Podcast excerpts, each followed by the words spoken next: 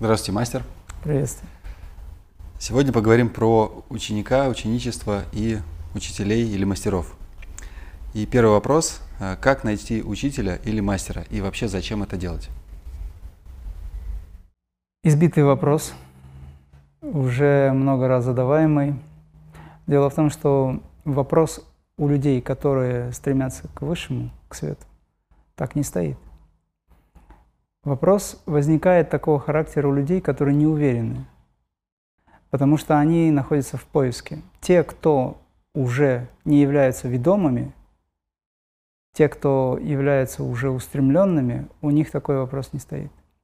Потому что сама устремленность уже есть некоторая форма э, наставничества. Сама устремленность – это внутреннее состояние, и это внутреннее состояние, оно возникает как наставник. Это внутренний зов. Люди по наитию, люди чувствуют. Это иногда называют быть в потоке, но то, что сейчас называется быть в потоке, оно несколько отличается от того потока, который действительно есть. Но если люди ищут учителя, то, по сути, они должны понимать, что они, находя кого-то, опираются на собственные ощущения. Эти ощущения должны быть чистыми, вы должны быть уверены в том, что эти ощущения чисты. Значит, нужно сначала очиститься, очистить разум, очистить сердце, и тогда возникнет тот, кого вы так очень хотите видеть в качестве наставника. Вот, но если мы говорим о том, что люди попадают к людям, к другим людям, которые называют себя учителями, а на самом деле они не являются таковыми и собирают, так скажем, да, энергию, внимание, лжеучителя так называемые, это говорит о карме людей. Какое-то такое э, нечто связующее между ними остается с прошлой жизни. И в этой жизни они пытаются довершить начатое, дозавершить начатые отношения, которые они не завершили в прошлой жизни. И, соответственно, они попадают к таким людям. Это могли быть два друга, к примеру. И сейчас один чуть-чуть дальше пошел, чуть-чуть, скажем так, стал хитромудрее и стал учителем, наверное. И, естественно, под себя создает платформу, условия в этом пространстве для того, чтобы привлекать к себе людей. Какова цель его, это уже другой вопрос. И зачастую люди попадают к таким учителям, которые создают все условия для того, чтобы привлекать к себе. Естественно, к таким не надо идти. Но если мы говорим о том, что человеку нужно попасть к учителю, к мастеру, то тогда, когда он внутренне становится готовым, внутри его устремленность активная, то есть он ее чувствует, когда он свою волю вкладывает в уже то, что умеет или имеет для того, чтобы преобразовать себя, он начинает работать, создает вибрации. Эти вибрации, меняя пространство, привлекают более-менее компетентного гуру или учителя или мастера. В зависимости от того, что человеку нужно. То есть э, выражение, когда ученик готов, появляется мастер, оно актуально. Я считаю, что когда мастер созрел, появляются ученики. Скажем так. Вы можете и так, и так рассматривать. Но в реальности мастер решает, кто к нему подойдет, а кто нет. Мастер решает, кого он отодвинет в целях саморазвития, его саморазвития работы, а кого приблизит для того, чтобы потом несколько отдалить. Это дело стратегии э, управления того, что называется сознание или эго личности. Есть же ведь люди, которые сразу становятся друзьями мастеров, а потом очень долго в себя приходят от этого. Кто такой ученик? Каковы обязанности учеников? И что отличает хорошего ученика от плохого?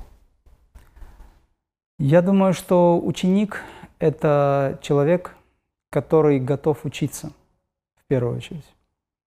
Не тот, который готов быть рядом с мастером и кичиться этим. Это тоже интересное состояние, потому что он находится на канале. Это называется подсел на энергию. Но тот, кто готов учиться. Ученик – это тот, кто готов работать над собой, тот, кто готов отдать все ради того, чтобы добиться высокой цели. Вот такой должен быть ученик. И у него не возникает вопроса о том, э, аспекте сделки со своим наставником. вы мне дайте это, я сделаю это, а вы мне тогда дайте это. Это сделка. Таких сразу выгоняли на Востоке. Да и сейчас тоже. Есть такая история. Пришел один так называемый ученик, который хотел стать учеником, пришел к мастеру к одному, и он говорит, я готов заниматься, но вы мне должны показать чудо. Мастер говорит, не нужно этого просить, просто начинай практиковать. Он говорит, нет, я должен быть уверен, что вы настоящий мастер, поэтому покажите мне чудо. Мастер его отговаривал, но тем не менее настоял этот человек на том, чтобы чудо было явлено ему по его желанию, то есть это эго. Мастер показал ему это чудо. И после этого ученик упал на колени и говорит, я теперь готов идти за вами куда угодно. Мастер посмотрел на него и говорит, а теперь ты мне не нужен. Потому что он уже совершил сделку. Он уже увидел то, к чему, в общем-то, должен был быть устремлен. Так работает эго. Есть мнение, что настоящие учителя йоги живут где-то далеко, в Индии, в Тибете. И стоит ли ездить для того, чтобы их найти? И эффективно ли такое обучение, когда мастер живет далеко и нет возможности с ним регулярно видеться?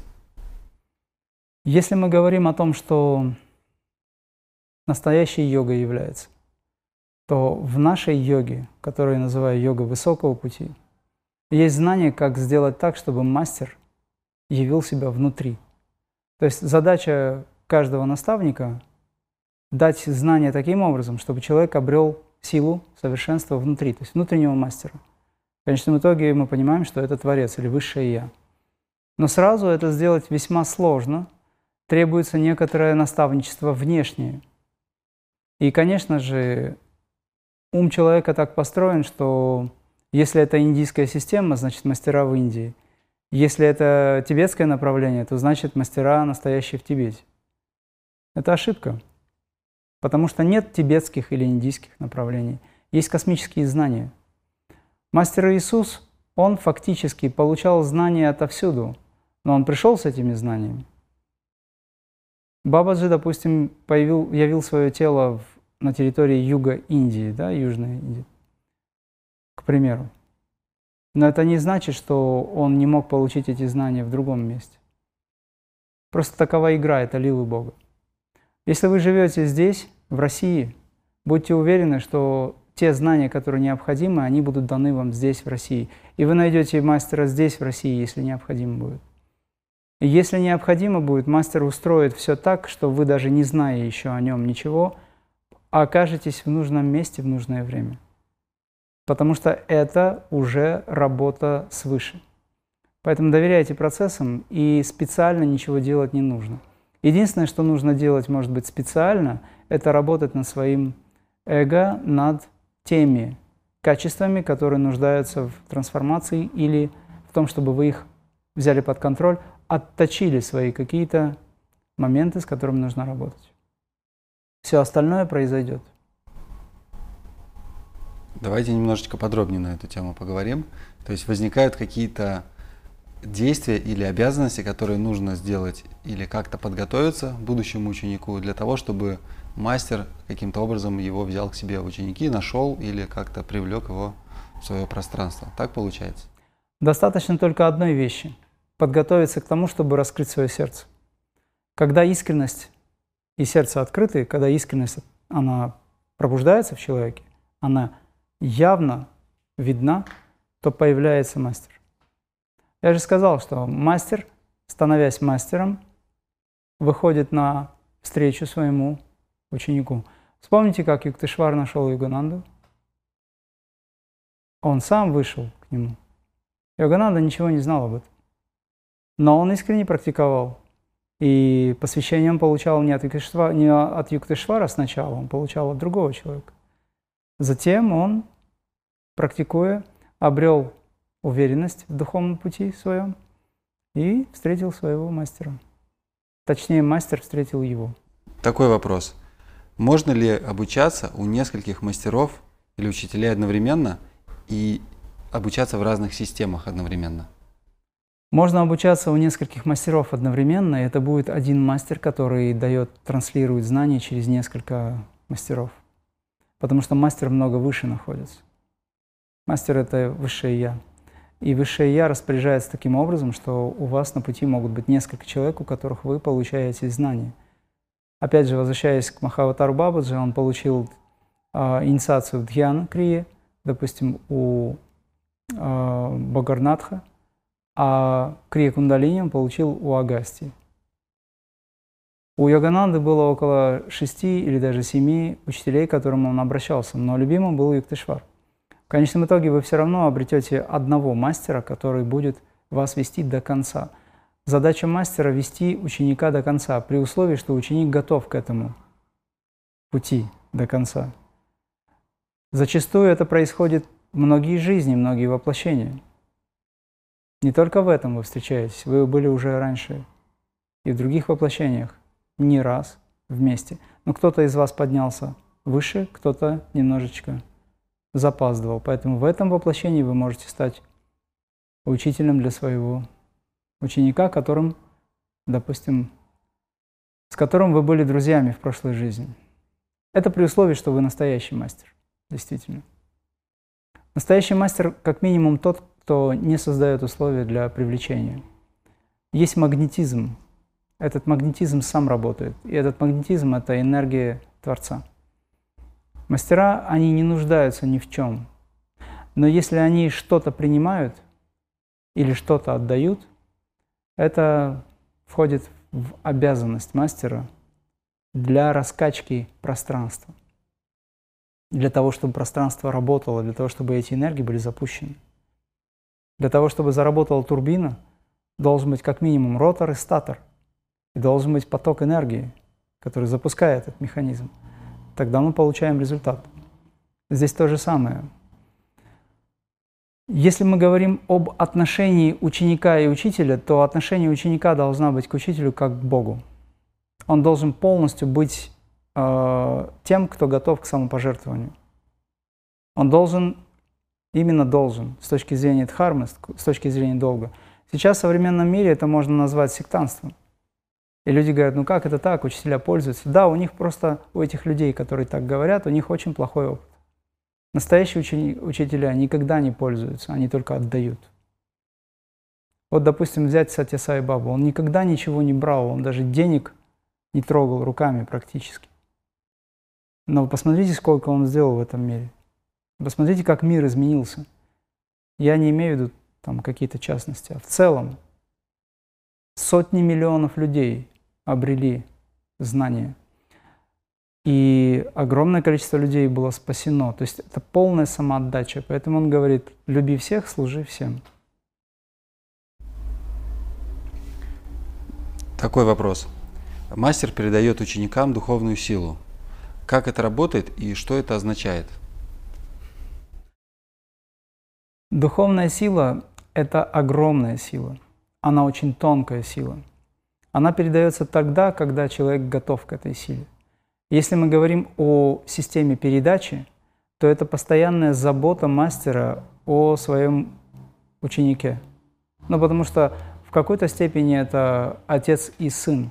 Вот Бог, например, он постоянно находится в работе, он все время в служении находится. О нем мало кто вспоминает.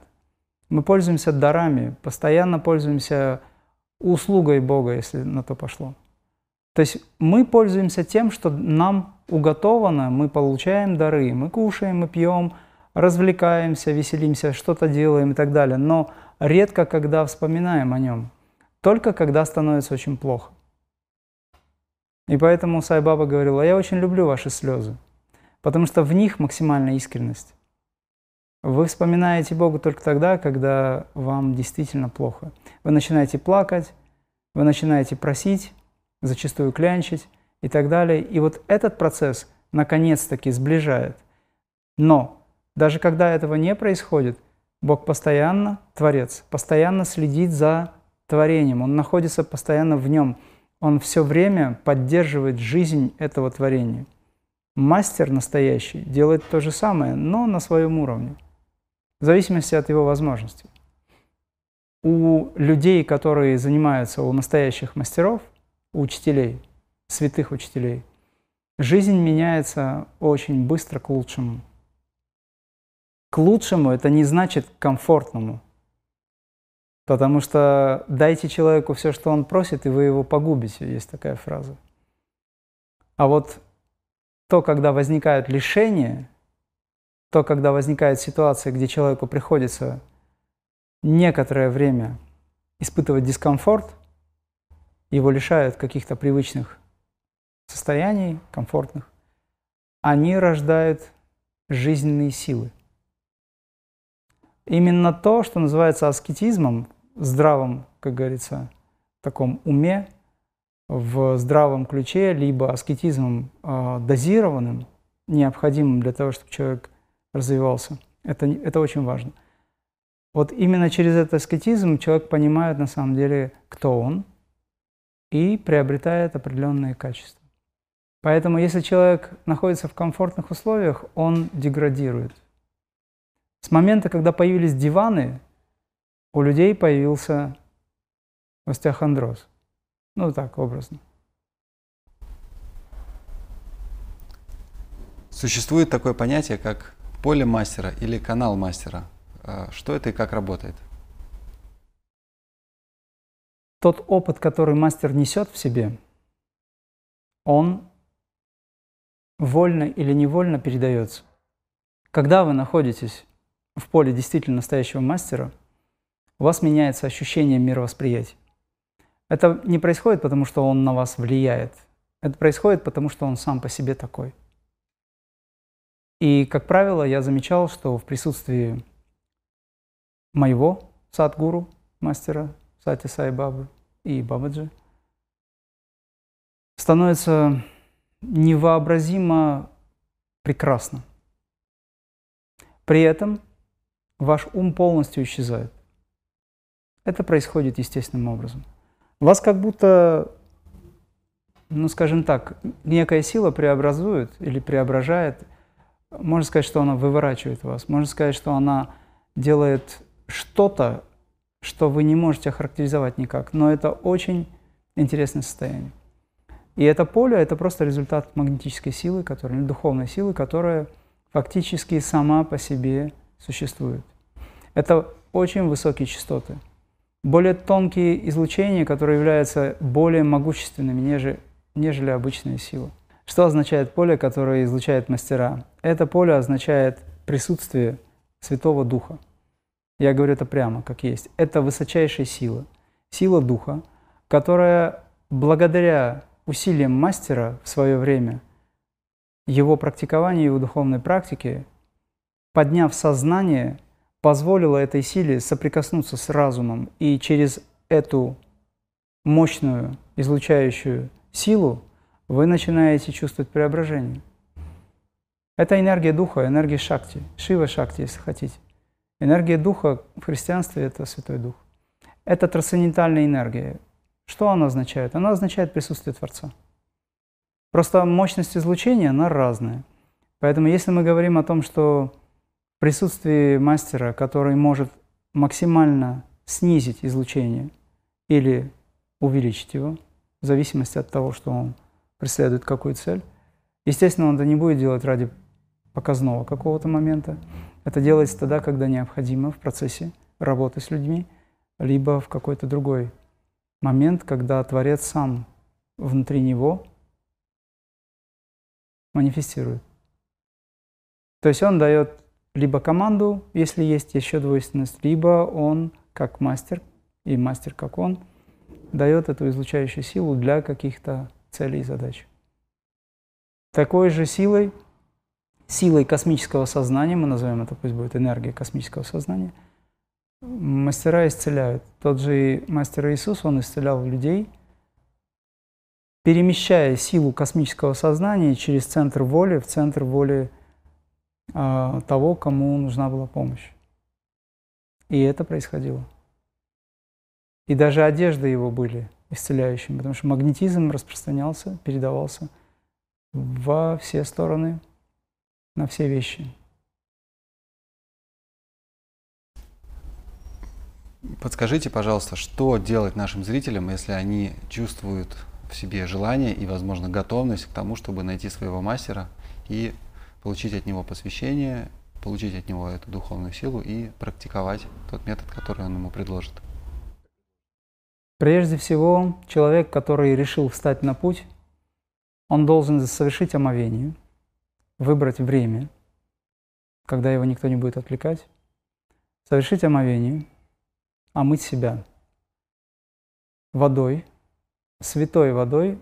А святая вода – это тогда, когда вы читаете молитву или мантру и становитесь под душ. По сути, мы сами вода, но тем не менее нам почему-то приходится еще и ту воду, которая на нас не сходит, превращать в святую через молитвы и мантры. И это полезно. Совершив омовение, зажечь свечу, пусть будет антураж такой. Хотя, по большому счету, это не важно. Но, тем не менее, для человека, чтобы настроиться, это важно. Можно поставить образ какой-нибудь близкий Творцу или образ, который близок вам, допустим, как мастер какой-нибудь, кому вы хотите попасть, к примеру. И обратиться искренне в сердце, погрузив свой ум в сердце. Что такое погрузить ум в сердце? Перестать ментально просто высказываться. Именно сердечность должна быть. Этого достаточно. По-настоящему заявить в пространство Вселенной о том, что вы хотите встать на духовный путь. И с этого момента вы готовы принять учителя, которого пошлет вам Творец. Это надо сделать. Заявить об этом громогласно, быть максимально искренним, быть максимально в состоянии адитхана, твердая решимость должна быть. Это волевое намерение или санкальпа шакти. Вы выражаете намерение и говорите о том, что вы готовы перейти эту реку жизни, чтобы достичь другого берега, где тихо и спокойно, безмятежно и божественно в первую очередь. Соответственно, с этого момента будет меняться пространство. Вы должны заявить об этом Матери Вселенной. И будьте уверены, что все случится именно так, как надо. Если вы конкретно кого-то хотите в качестве мастера, то тогда, если у вас нет возможности, допустим, каким-то образом физически попасть к нему, ну, кстати говоря, возможность всегда есть. Когда люди говорят, что у нас нет возможности, нет денег, нет того-то, того-то, это говорит о том, что они не очень хотят. Поэтому пространство еще не срабатывает. Но бывает так, что человек очень хочет, и он не думает, есть у него возможность или нет. У него может не быть ни денег, ни возможности. Но он готов, он очень хочет. И происходит чудо, когда у людей появляются сразу и деньги, и возможности. Я в этой ситуации был много раз в свое время. Заявить об этом нужно пространство Вселенной, и тогда все произойдет. Существуют еще люди, которые находятся в поисках. Они очень хотят, искренне хотят, они ездят туда, сюда ездят, но что-то не происходит. Значит, не пришло еще время. Значит, их мастер еще впереди. Но имеется в виду, навстречу идет. Чуть-чуть нужно подождать. Терпение. Мы от Бога уходили многие воплощения. И теперь требовать сразу за один-два дня то, что вы хотите, это надо иметь такую искренность, которая компенсирует ваши прошлой жизни вашего вольного существования. Понимаете, о чем речь? Поэтому здесь требуется искренность. И тогда все произойдет. Бог никого не наказывает. Творец никогда никого не наказывал. Мы сами себя наказываем. Тем, что мы существуем, тем, что мы неправильно действуем, в первую очередь неправильно мыслим – да и неправильно дышим тоже. Это создает определенные волны. Спасибо, мастер.